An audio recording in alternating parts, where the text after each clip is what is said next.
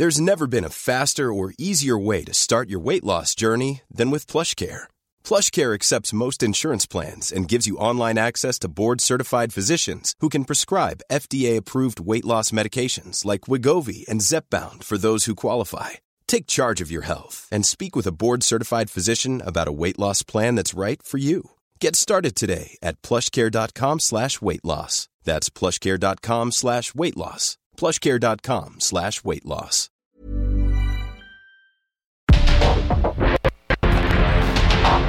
Porque el mundo actual no se entendería sin la economía, las finanzas y los negocios. Acompaña a Mario Maldonado, el columnista de negocios más joven y objetivo del periodismo financiero en su programa. Bitácora de negocios. Myself inside in a room with platinum and gold eyes. Dancing, catch your eye, you be mesmerized, oh. We find a corner there, your hands in my hair. Finally, we're here, so why? Saying you got a flight, need an early night, no. Don't go yet. Oh,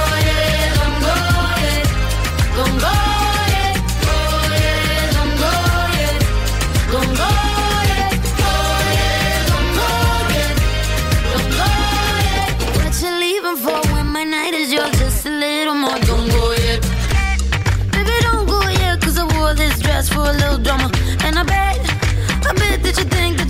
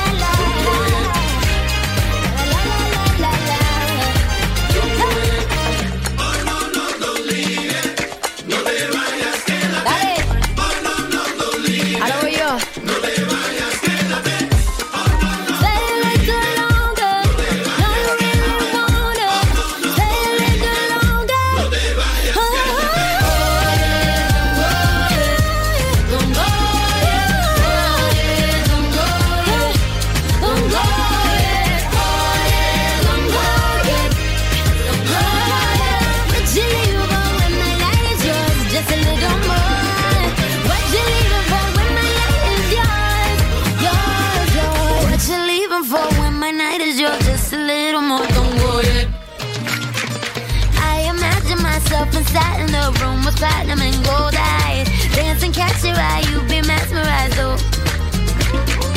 Find a corner there, your hands in my hair. Finally, we're here, so why? Saying you got a flight, need an early night, no. Don't go yet. Oh,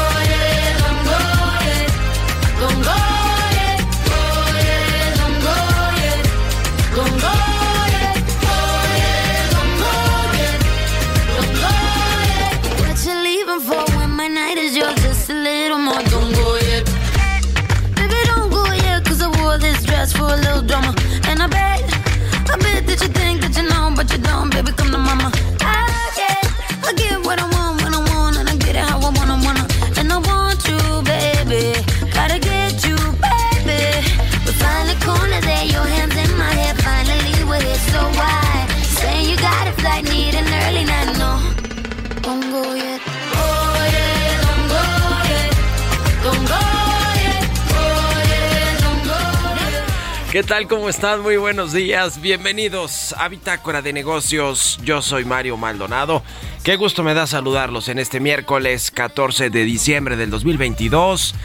Estamos transmitiendo en vivo como todos los días tempranito aquí en la cabina del Heraldo Radio. Muchas gracias por acompañarnos en punto de las 6 que abrimos la barra de noticias, la barra informativa de esta estación. A quienes nos escuchan por la 98.5 de FM en el Valle de México, un saludo y gracias por su compañía. También a quienes nos siguen en el resto de la República Mexicana, en el sur de los Estados Unidos, a quienes nos ven en el streaming que está en la página heraldodemexico.com.mx y a quienes escuchan el podcast a cualquier hora del día Saludos y muchas gracias. Comenzamos este miércoles, como todos los días, un poquito de música antes de entrarle a la información. Estamos escuchando a Camila Cabello, Cabello. Se llama Don't Go Jet esta canción y esta semana hemos escuchado canciones de artistas con más seguidores en Instagram, esta red social que se fundó en el 2010, que nació en el 2010, es parte del grupo de Meta que es este conglomerado de empresas de Facebook de Mark Zuckerberg, que es el, pues, cofundador de Facebook. Y bueno, pues es de las eh, redes sociales más utilizadas, sin duda alguna. También WhatsApp es parte de este, de este conglomerado de empresas de Mark Zuckerberg. Y bueno, pues esta Camila Cabello cuenta con 65.7 millones de seguidores en esta red social Instagram y esta canción es de las más recientes, se estrenó en julio del año pasado. Es el primer sencillo de su tercer álbum de estudio. Así que la vamos a estar escuchando hoy aquí en Bitácora de Negocios. Y le entramos, le entramos a la información. Vamos a hablar con Roberto Aguilar, los temas financieros más relevantes. Inflación en Estados Unidos disminuye por segundo mes consecutivo y las bolsas celebran.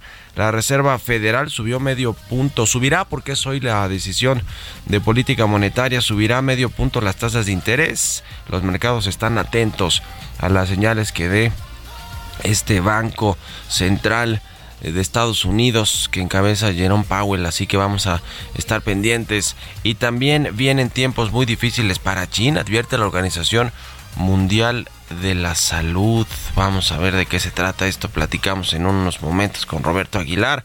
Vamos a hablar también con Carlos Reyes, como todos los miércoles, sobre los restaurantes que prevén una recuperación hasta el 2024. El sector restaurantero en México, muy relevante en el sector eh, servicios de la economía mexicana.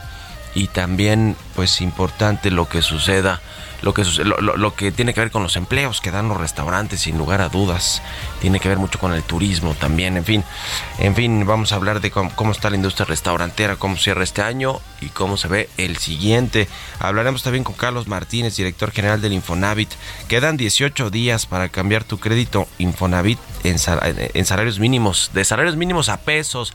Si no, pues eh, se puede venir un problema para todas estas personas. Se, se habla de hasta un millón de personas que están todavía eh, con salarios mínimos y, cambiarán a pesos y tomando en cuenta que está aumentando el salario mínimo y que va a cambiar de forma importante para el próximo año. Y hablaremos también con Gerardo Soria, presidente del Instituto de el Derecho de las Telecomunicaciones. Extremadamente preocupante esta decisión del IFT de desechar sanciones a Telmex. También ayer Televisa anunció que está intentando comprar Megacable de nueva cuenta, así que le vamos a, platicar de todo esto aquí en Bitácora de Negocios. Quédense con nosotros en este miércoles son las 6 con 10. Vámonos al resumen de las noticias más importantes con Jesús Espinos.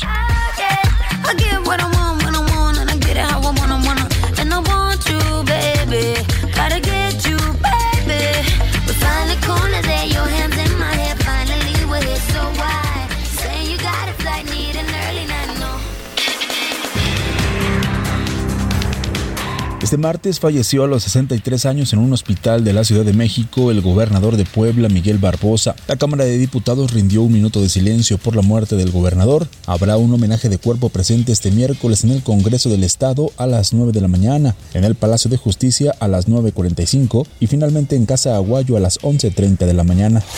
La secretaria de Gobernación de Puebla, Ana Lucía Gil Mayoral, asumió como gobernadora, pero en calidad de encargada de despacho, mientras el Congreso local de Puebla designa al mandatario sustituto de Miguel Barbosa Huerta. El secretario de Relaciones Exteriores Marcelo Ebrard aseguró que la Embajada de México en Perú mantendrá sus actividades a pesar de que el presidente Andrés Manuel López Obrador diera a conocer que las relaciones entre ambos países se encontraban en pausa después de la destitución de Pedro Castillo como presidente de la nación sudamericana. Y pausa quiere decir que pues hay una serie de acontecimientos que no sabemos qué resultados vayan a tener allá. México mantiene su embajada, estamos ahí dando todos nuestros servicios. Eh, hoy se nos habló por parte de la Cancillería de Perú, pues atendemos las llamadas. Eh, pero ciertamente la situación política ya es muy compleja. Eso es a lo que se refiere el presidente. La Comisión Federal de Competencia Económica anunció este martes que Andrea Marván Saltiel tomará posesión como comisionada por un periodo de nueve años, luego de ser ratificada por el Pleno del Senado de la República. Goldman Sachs, banco de inversión estadounidense, informó a la Comisión Nacional del Mercado de Valores de España que se ha hecho una posición accionaria de más de 7% de los bancos Santander y BBVA. Con estas operaciones, las cuales se llevaron a cabo el 2 de diciembre, se convierte en el primer accionista de relevancia dentro de ambos grupos financieros, con un valor bursátil mayor a los 6 mil millones de euros.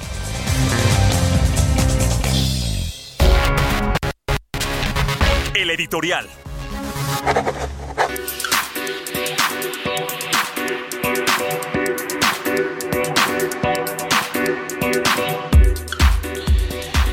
Y bueno, pues, ¿qué está sucediendo con la economía mexicana de cara a este cierre del año?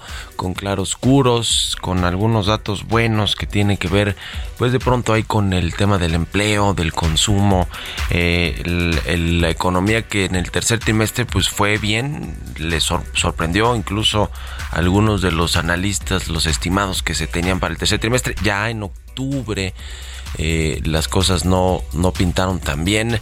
Incluso eh, también en noviembre las ventas del buen fin este, no, no estuvieron, digamos, tam- tampoco rompiendo récords o superando expectativas. eh, en fin, se ve que no va a ser un, último trimestre del año tampoco fácil. Viene ahora toda esta temporada navideña de compras que aumentan también los, lo- el consumo, dinamiza la economía. eh, también aumenta el endeudamiento de muchas eh, familias y personas y eso puede ser también de, de cuidado, sobre todo cuando hay un entorno de altas tasas de interés, de créditos más caros y un entorno donde el 2023 pues no apunta a ser tampoco demasiado promisorio.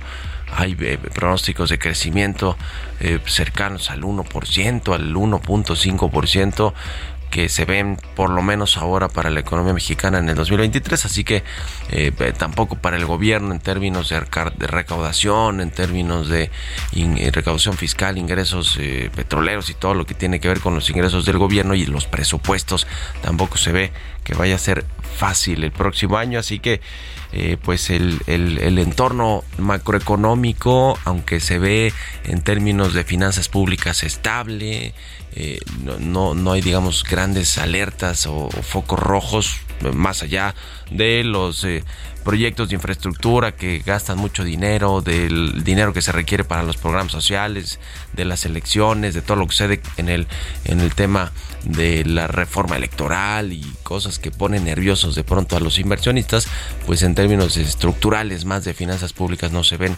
no se ven focos rojos por lo menos hasta ahora, pero sí una restricción del presupuesto del gasto público, por lo menos para el próximo año. ¿De dónde va a sacar todo el dinero el gobierno federal que se requiere eh, pues para el siguiente año en términos de, de eh, mantener los gastos fijos, que son las pensiones, el pago del servicio de la deuda y muchas otras cosas, pero también los programas sociales, los proyectos de infraestructura, estos multimillonarios que vaya que nos han costado dinero a todos los mexicanos. Así que Así que mejor irse con, con cuidado, ¿no? Con cuidado en términos de finanzas personales o familiares. ¿Ustedes qué opinan? Escríbanme en Twitter, arroba Mario Mal y en la cuenta arroba Heraldo de México. Industria y economía. Y como todos los miércoles, ya está con nosotros Carlos Reyes. Mi querido Carlos, ¿cómo te va? Buenos días.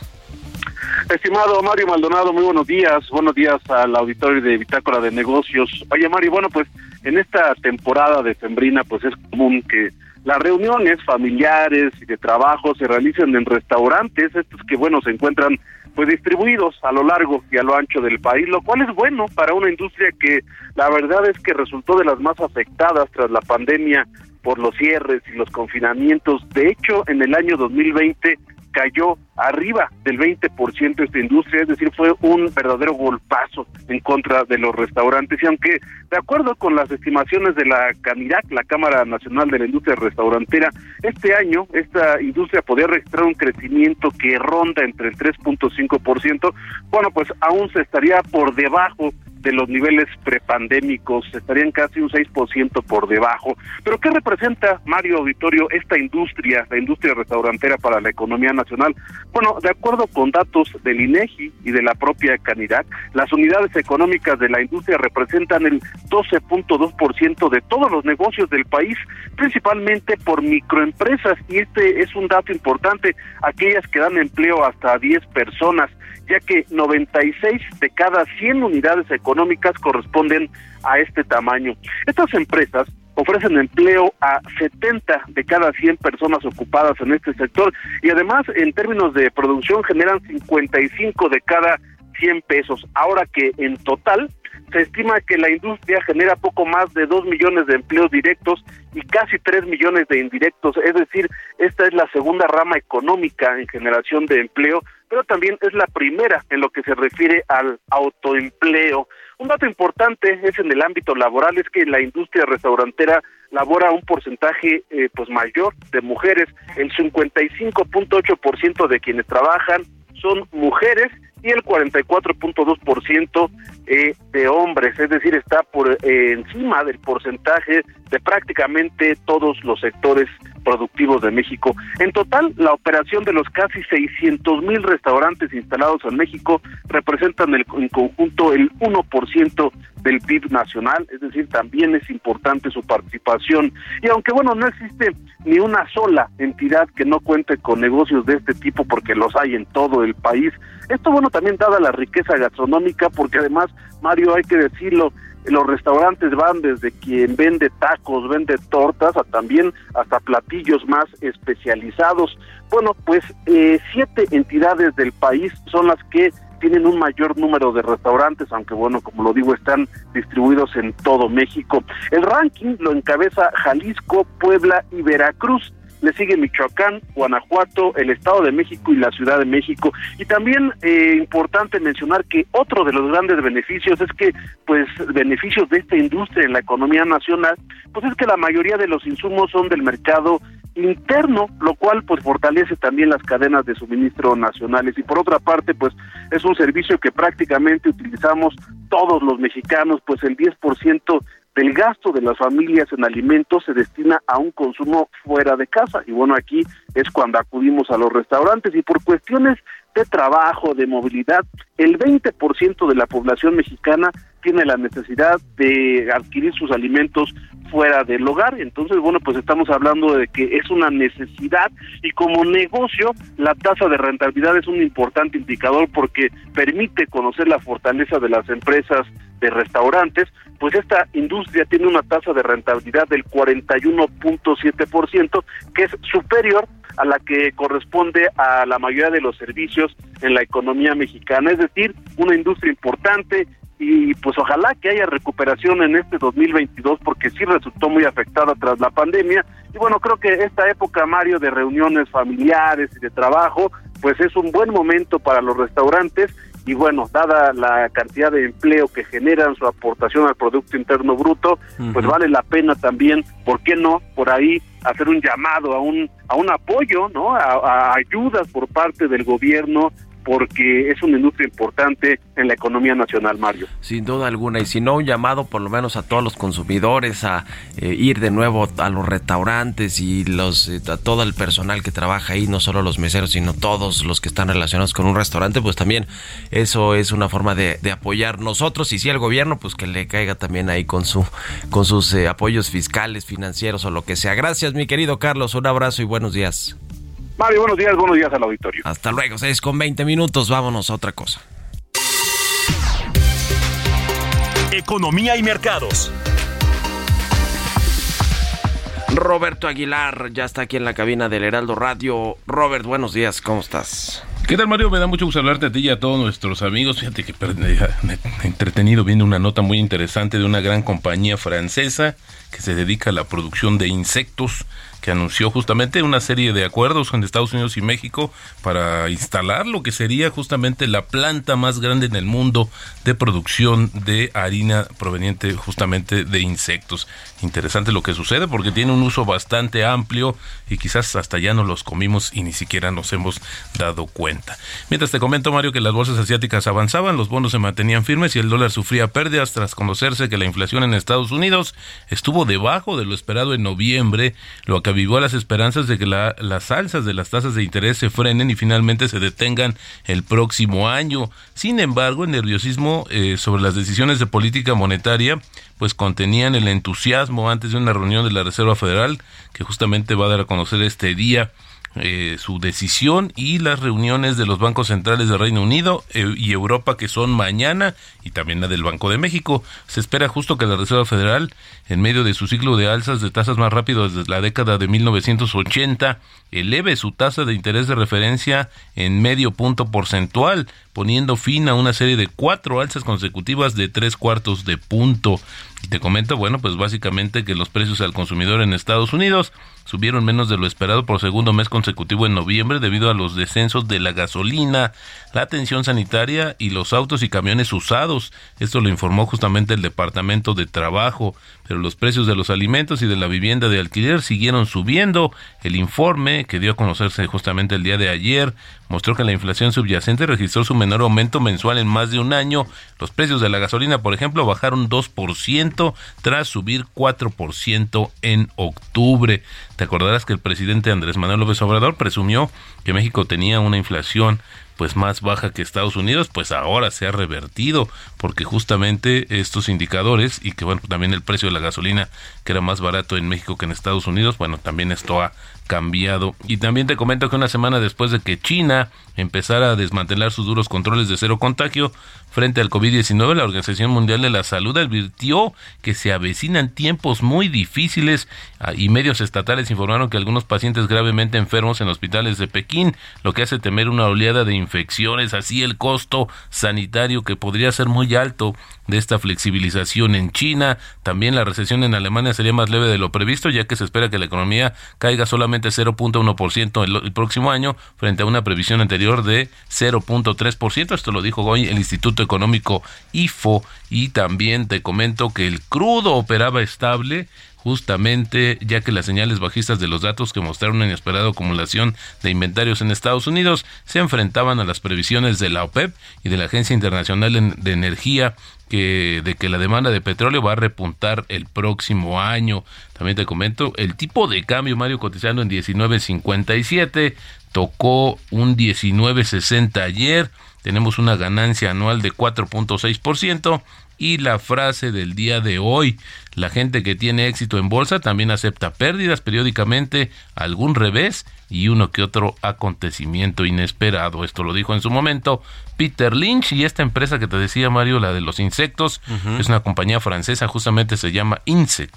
Eh, firmó acuerdos, te decía, para instalar en Estados Unidos y México eh, plantas justamente para eh, pues la crianza de gusanos que se utilizan, te decía, de muchas, tienen muchos usos. Me sorprendió ver todo lo que sucede para acuicultura, ganadería, alimentos para mascotas, fertilizantes y nutrición humana. Bueno, pues interesante. Gracias, Robert. Nos vemos a ratito en la televisión. Al contrario, Mario, muy buenos días. Roberto Aguilar, síganlo en Twitter. Roberto AH, vámonos a la pausa. Regresamos.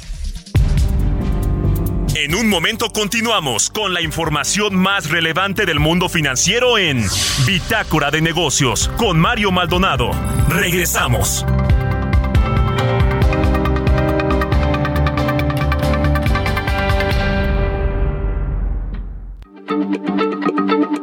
Heraldo Radio, la H se lee, se comparte, se ve y ahora también se escucha.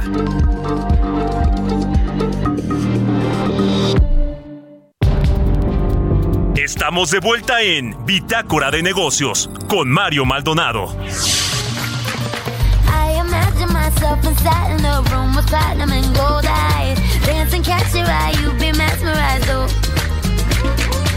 Find a corner there, your hands in my hair. Finally, we're here, so why? Saying you got a flight, need an early night. No, don't go yet. Oh,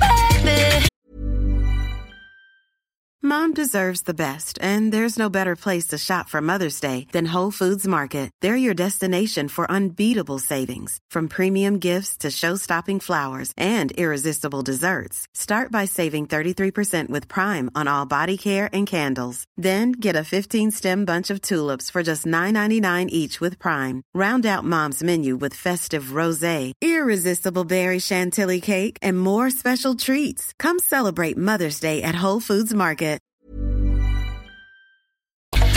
The corner there, your hands in my hair. Finally, we're here, so why? You got a flight, need an early night, no. Don't go yet.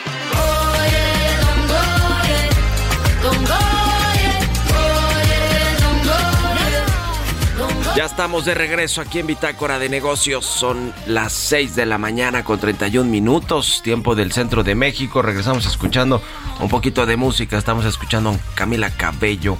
Se llama Don't Go Yet esta canción. Y escuchamos esta semana canciones de artistas con más seguidores en Instagram, esta red social que nació en el 2010. Camila Cabello tiene 65.7 millones de seguidores en Instagram y esta es de sus canciones más nuevas de esta cantante estadounidense con raíces cubanas. Jesús Espinosa, nos tienes información. Mario, ¿cómo estás? Muy buenos días. Así es, información importante. Buenos días para todo el auditorio porque Fundación Grupo Andrade, con el objetivo de recaudar fondos para las infancias de México, va a realizar el sorteo de un Aveo. Es un auto nuevo LSTA 2022. Solamente tienes que comprar tu boleto con un costo de 100 pesos en fundaciongrupoandrade.org.mx.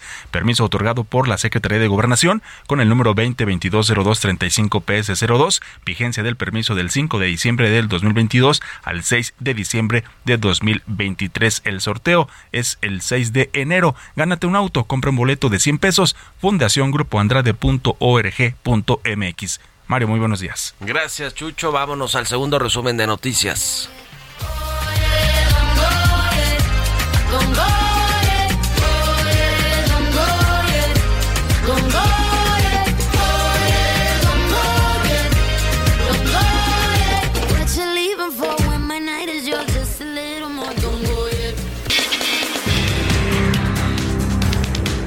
De acuerdo con Barclays, el Banco de México probablemente se desacoplará de la Reserva Federal de Estados Unidos a principios del próximo año y subirá las tasas de interés en menor proporción. Credit Suisse Group recortó a su equipo de analistas de renta variable basados en México luego de que la reestructuración del banco asestara otro golpe al debilitado mercado de valores del país. Fueron nueve personas, incluidos tres analistas principales, los que fueron despedidos. Jorge Arce, presidente y director general de HSBC México, destacó que nuestro país es la mejor nación para el banco e inversionistas, ya que es grande, abierto al mundo, con mano de obra calificada, tiene acceso a energía y un mercado financiero sólido, por lo que señaló que continuará con su crecimiento orgánico e inversión anual de al menos 100 millones de dólares.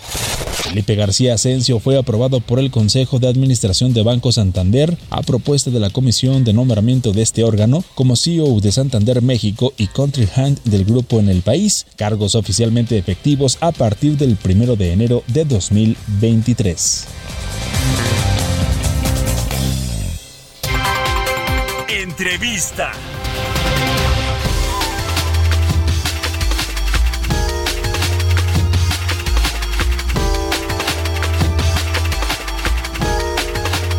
Y bien, ya le decía, vamos a platicar con Carlos Martínez, director general del Instituto del Fondo Nacional de la Vivienda para los Trabajadores, el Infonavit, a quien me da gusto saludar. ¿Cómo estás, Carlos? Muy buenos días.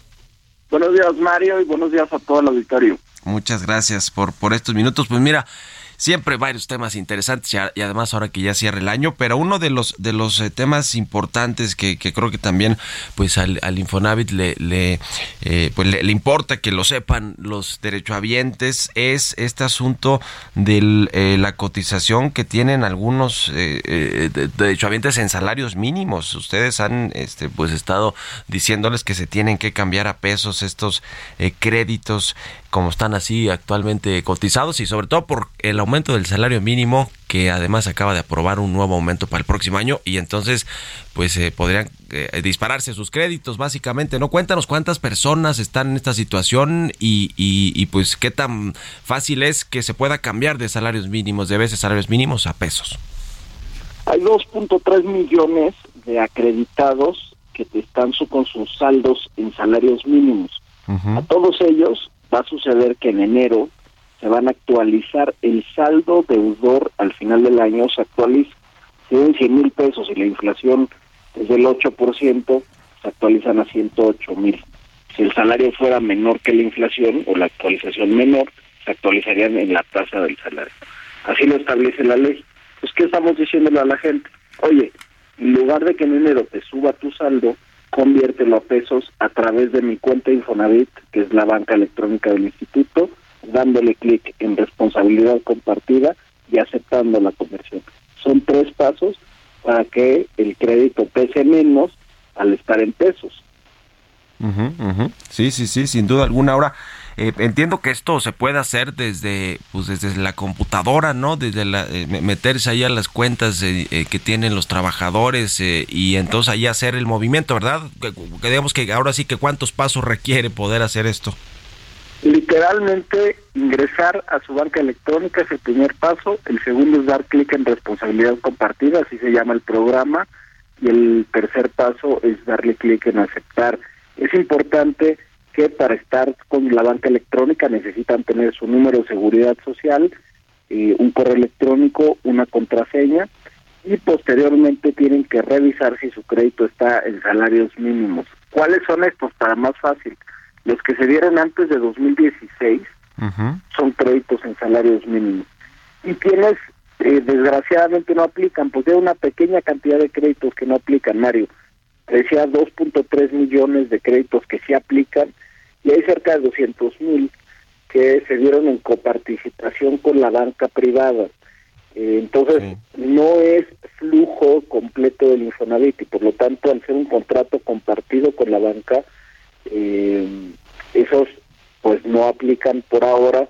Estamos buscando los acuerdos con los bancos para que apliquen, pero el resto de los créditos sí aplican. Ujú, ujú, Pues sí, eh, eh, es, es relevante ahora de estos 2.6, dijiste 2.7 millones. ¿Cuántos? 2.3. Ah, 2.3.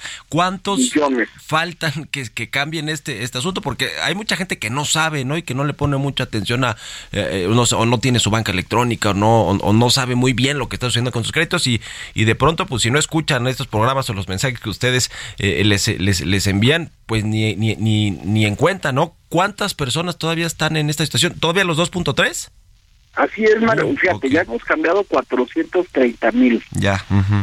eh, y nos faltan 2.3 millones, por eso es muy importante difundirlo, eh, que la gente sepa que, que le conviene porque se congela el saldo, se congela la mensualidad, eh, dependiendo de la edad y el tipo de crédito, incluso pueden tener una baja en el saldo, eh, y la gente ya entonces va a empezar a ver que cada que paga baja el saldo y que en enero nunca sube. O sea, eso es algo que la gente dice, oye, ¿por qué cada enero tengo que estar eh, sufriendo con el alza si no tiene nada que ver conmigo? ¿no? Sí, o sea, sí, sí. amanezco y de repente mi crédito es más caro. Bueno, eso se acaba con este programa. Ujú.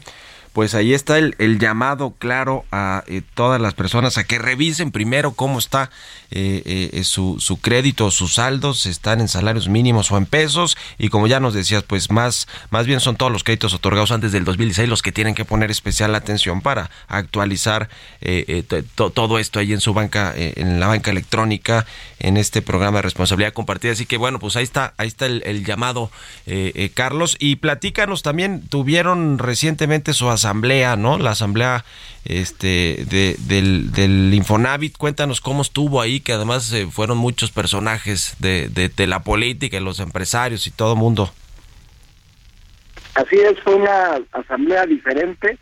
Hicimos la inauguración de un edificio que estaba haciendo el Infonavit desde 2016, fíjate, eh, hablando de ese año. Eh, lo ter- se terminó eh, y, y se hizo un homenaje muy bonito a Carlos Payán Pelver, que además de ser periodista, el premio Belisario Domínguez, fundador de la jornada, fue curiosamente el primer director de crédito del Infonavit. Entonces estuvo ahí eh, la jefa de gobierno, estuvo Jesús Ramírez, eh, y posteriormente se hizo la asamblea que presidió este, la secretaria del Trabajo, Luisa María Alcalde. Fue una asamblea eh, muy bonita, eh, precisamente porque la hicimos alrededor de este homenaje y de y de lo que estamos presentando, que es el plan financiero a cinco años. Eso fue el motivo de la Asamblea. Cada diciembre se tiene que aprobar ese plan a cinco años y establecimos ahí que el Infonavit va a dispersar al menos el siguiente año un punto del PIB en crédito, ¿no? Ese fue el, el objetivo que pusimos, ahora lo estamos estableciendo con base en la dispersión monetaria, un punto del PIB o poco más de 200 mil millones de pesos. Ujú. 200, pues 229 mil millones de pesos para el próximo año, menos, es la inversión El- que tienen el planeada. punto del PIB es, cercano a los 220 por ahí. Ujú, ujú. Pues muy interesante eh, este asunto de, de, de la- de las metas que tienen para los próximos años, para el cierre de sexenio, sobre todo, ¿qué, qué es lo que, lo que te va a tocar a ti? Digo, si todo sale bien, ¿no? Este, cerrar bien el, el sexenio, que todavía falta todo el 2023 y, el, y, y buena parte del 2024, pero más o menos, digamos, hacia allá va esta, esta proyección, ¿no? Así es, y sobre todo teniendo en cuenta que ahora el Infonavit va a empezar a dispersar eh, recursos propios en créditos de mejora. Eso es un cambio fundamental del plan estratégico que tiene que ver con que antes los créditos de mejora se hacían con la banca, en coparticipación, eh, ahora van a ser puramente recursos Infonavit. Esto va a permitir créditos más baratos, pero sobre todo las salidas del fondo van a ser mayores. Y eso va a ser un cambio importante que tendremos que ir monitoreando pues cómo se dará el comportamiento de pago y la salida de recursos, porque antes no lo hacíamos, lo hacían las entidades financieras. Ujú. Y justamente hacia, hacia el cierre del sexenio eh, para el 24, cu- ¿cuál es la meta que tienen de colocación de crédito? Sé que ahora no es la prioridad de colocar y colocar créditos nada más para que el número se vea bonito, sino una serie de acciones eh, importantes ahí para, para mejorar el- la calidad de los créditos y de y, darle más facilidad a todos para adquirir crédito, ya no solo para adquirir, para comprar vivienda, sino para restaurarla, para mejorarla, terrenos, etcétera. Pero ¿cuál es, digamos, la meta que, que, tienen hacia el cierre del sexenio del gobierno actual? Mira, para el 23 y 24 nos fijamos cerca de 500 mil créditos cada año, eh, que es algo que, que además se ha venido observando en, en los últimos años, pero lo importante es lo que te digo, ahora la meta la fijamos por recursos dispersados, Sí, sí. porque como ahora el dinero no solo es de crédito hipotecario, las salidas de dinero, sino de otros productos, lo que buscamos es, a ver, vamos a colocar un punto del PIB y la mezcla interna, o sea, cuántos de mejora, cuánto tal, vamos a dejarla más flexible, porque lo que tenemos que pensar es que ese punto del PIB se tiene que traducir en resolver necesidades, no en eh, número de vivienda nueva, porque eso pues no necesariamente corresponde a la necesidad real de la gente. Entonces por eso lo fijamos en dinero, traemos esta trayectoria creciente, o sea, un punto del PIB el año que viene, y luego tiene una trayectoria creciente muy poquito porque la base pues es muy grande, pero eh, trae trayectoria creciente de más o menos 2% anual eh, cada año. Ujú. Pues interesante como siempre y bueno, de nueva cuenta hacemos el llamado hoy para que todos revisen sus créditos, cómo están eh, cotizados en salarios mínimos o en pesos y si están en salarios mínimos a cambiarlos antes de que acabe el año, quedan ya poquitos días. Así que gracias como siempre Carlos y muy buenos días. Gracias Mario, un abrazo y saludos al auditorio. Que estés muy bien, hasta luego. Es Carlos Martínez, el director general del Infonavit. 6 con 44, vamos a otra cosa. Entrega inmediata de una Ford Expedition Limited 2022 o de una Ford Expedition Max 2022, ambas de nivel blindaje 5, unidades exclusivas para México. Visítanos en Fort Andrade, Calzada de la Viga, 1880, Mexicalcingo, Ixtapalapa, código postal 09099, Ciudad de México, o llama al 552128 4071. Historias empresariales.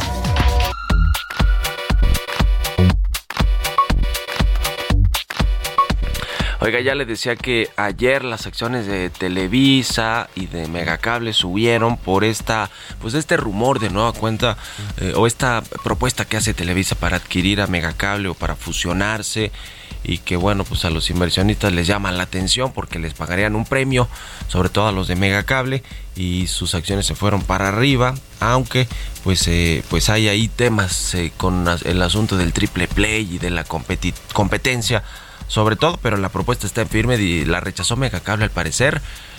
Eh, fue una propuesta no solicitada, pero Televisa dice que no quita el dedo del renglón. Nos platica de esto Giovanna Torres. Megacable Comunicaciones es una empresa mexicana dedicada a la comercialización de televisión por cable, servicios de Internet, telefonía y telefonía móvil. Tiene su sede central en Guadalajara, Jalisco y fue fundada el 9 de septiembre de 2004. Este martes, Grupo Televisa hizo público una propuesta de fusión de negocio Easy Telecom con el de Megacable para fortalecer a ambos grupos económicos en el negocio de las telecomunicaciones fijas en nuestro país, propuesta que contemplaba una fusión a través de un intercambio de acciones con una prima de aproximadamente 19% para los accionistas de Megacable, en la cual los accionistas de Megacable y Televisa serían titulares de aproximadamente el 45% y 55% de la compañía combinada. Pero Megacable rechazó la propuesta al señalar que su plan de negocios ofrece mejores perspectivas y que la empresa no está a la venta. De acuerdo con el reporte financiero de Megacable, en el tercer trimestre del año, sus ingresos alcanzaron 6.737 millones de pesos, cifra récord para un periodo similar y que representa un incremento de 9.6% año contra año. Por otro lado, Megacable informó a sus suscriptores que a partir de este mes de diciembre y por segunda ocasión en el año, incrementará los precios de sus servicios entre 20 y 30 pesos. Para Bitácora de Negocios, Giovanna Torres.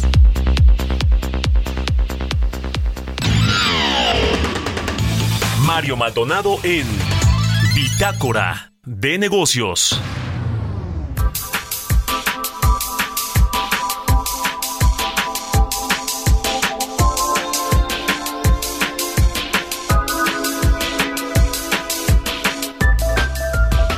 Y bien, vamos a platicar ahora con Gerardo Soria, el presidente del Instituto del Derecho de las Telecomunicaciones. ¿Cómo estás, Gerardo? Buenos días. Hola, Mario. Buenos días. Oye, primero preguntar sobre esto que escuchábamos ahorita de esta este asunto de, Televisa Megacable y que, lleva mucho tiempo, creo que más de 10 años, esa posibilidad de que se fusionen o de que se, se, adquiera una otra. Creo que ahora el, asunto es el planteamiento, es una fusión. Eh, ¿Cómo ves el, tema? Porque, bueno, sabemos Televisa es agente económico preponderante. Eh, esto está un poco más en el tema de las telecomunicaciones, el triple P. ¿Cómo ves? ¿Es, es viable, factible? Eh, ¿qué, ¿Qué te parece? Pues me parece muy interesante la propuesta. Eh, Televisa es preponderante en radiodifusión, uh -huh. es decir, en televisión abierta. Eh, no, no lo es en telecomunicaciones. Y, y, los servicios de televisión por cable, que como todos sabemos, pues llevan también en el paquete los servicios de Internet, eh, eh, fijo y de telefonía son del sector telecomunicaciones. Y en el sector telecomunicaciones el preponderante es América Móvil. Sí. Este, me parece interesante porque tienen cobertura geográfica distinta. No se empalma la cobertura de Televisa y de Megacable. Cada uno de ellos tiene, por decirlo de alguna manera, su región entonces, una fusión entre ellos lo que haría es crear a un eh, operador que tendría casi cobertura nacional. Todavía no tendría una cobertura nacional completa, pero sí tendría mucho más cobertura y tendría muchas más posibilidades de hacerle frente a la competencia de América Móvil. Pues sí, la competencia está, está ruda, sobre todo ahora que probablemente también América Móvil pues le revisen esta posibilidad de el título de concesión y si Claro TV pueda ya entrar de lleno al mercado de video, en fin, eh, eso está por verse todavía, pero, pero digamos que parece que podría ir hacia allá. Y hablando de este grupo del ingeniero Carlos Slim, eh, eh, hay, algunos temas del IFT que, que no solo creo que con, que con América Móvil, sino con ATT, con algunas otras empresas, pues le ha ido reduciendo las, las deudas o, o, cómo está este, este asunto de lo que ha hecho el regulador del sector este, en términos de, de Telmex, me parece, y creo que de ATT también, ¿no, Gerardo? Pues mira, hubo una, una sesión del Pleno el pasado viernes 9 de diciembre, en el que de manera muy extraña, y todavía no conocemos a detalle cuáles fueron los argumentos que usaron, echaron para atrás un expediente que llevaba cinco años eh, en análisis y, y, y en trabajo. Y era porque eh, Telmex incumplió con su obligación de poner en, en 2017 eh, el 60% de su infraestructura pasiva, que son poses, postes, ductos, eh, pozos, etcétera, en el sistema electrónico de gestión, de tal manera que los competidores pudieran contratar el uso de esa infraestructura. Este Telmex y Telnor incumplieron con su obligación. En el 2020 se le impuso una multa a Telnor por 1.200 millones de pesos por exactamente la misma conducta. Y el 9 de diciembre, el pasado viernes, el ICETEL decidió que a Telmex no, por exactamente la misma conducta. Y lo más raro es que los comisionados, cuando se impuso la multa a Telnor, ya habían dicho que Telmex también había incumplido y que había incumplido en la misma medida en que Telnor lo había hecho. Entonces, es muy extraño y, y aquí el tema es importante porque como la ley establece que la multa guarda debe guardar una relación con los ingresos de las empresas, pues los ingresos de Telmex son muy superiores a los ingresos de Telnor. Si la multa de Telnor fue de 1.200 millones de pesos, la multa de Telmex ah, rondaría los 20 mil millones de pesos. Entonces, en una extraña resolución en donde los propios comisionados se desdicen, este, le perdonan a Telmex una multa de 20 mil millones de pesos y le permiten de manera tácita seguir incumpliendo con, la con las obligaciones asimétricas asimétricas que el propio FIETEL le impuso a Telmex y a Telnor. Ujú. Dices que, que no sabes, eh, no, no saben todavía cuáles fueron los, los fundamentos para tomar esta decisión de- del IFT, que por cierto sigue con al, tres comisionados, fue fuera, le faltan tres comisionados.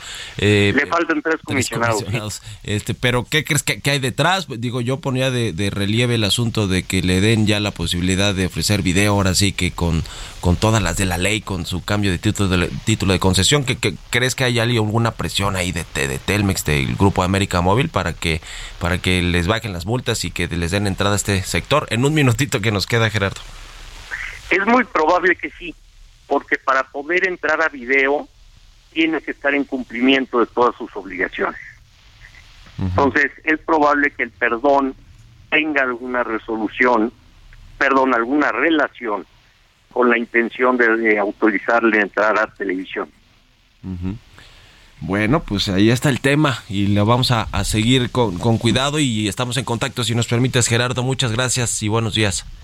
Eh, buenos días, muchas gracias. Que estés muy bien, hasta luego. Es Gerardo Soria, presidente del Instituto del Derecho de las Telecomunicaciones. Bueno, con esto nos despedimos, se nos acabó el tiempo. Gracias por habernos acompañado este miércoles aquí en Bitácora de Negocios. Se quedan en estas frecuencias del Heraldo Radio con Sergio Sarmiento y Lupita Juárez. Nosotros nos vamos a la televisión, al canal 8 de la televisión abierta a las noticias de la mañana. Y nos escuchamos aquí mañana tempranito a las 6. Muy buenos días.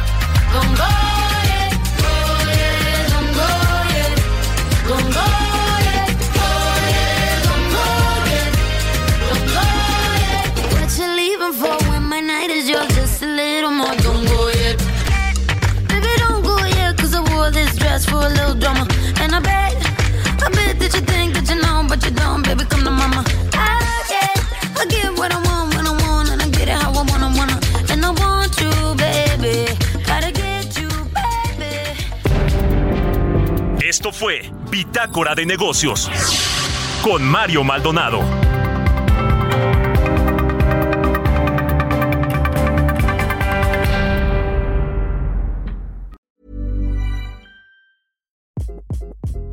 Hi, this is Craig Robinson from Ways to Win, and support for this podcast comes from Invesco QQQ, the official ETF of the NCAA. The future isn't scary. Not realizing its potential, however, could be. Just like on the recruiting trail, I've seen potential come in many forms as a coach. Learn more at Invesco.com slash QQQ. Let's rethink possibility. Investco Distributors, Inc.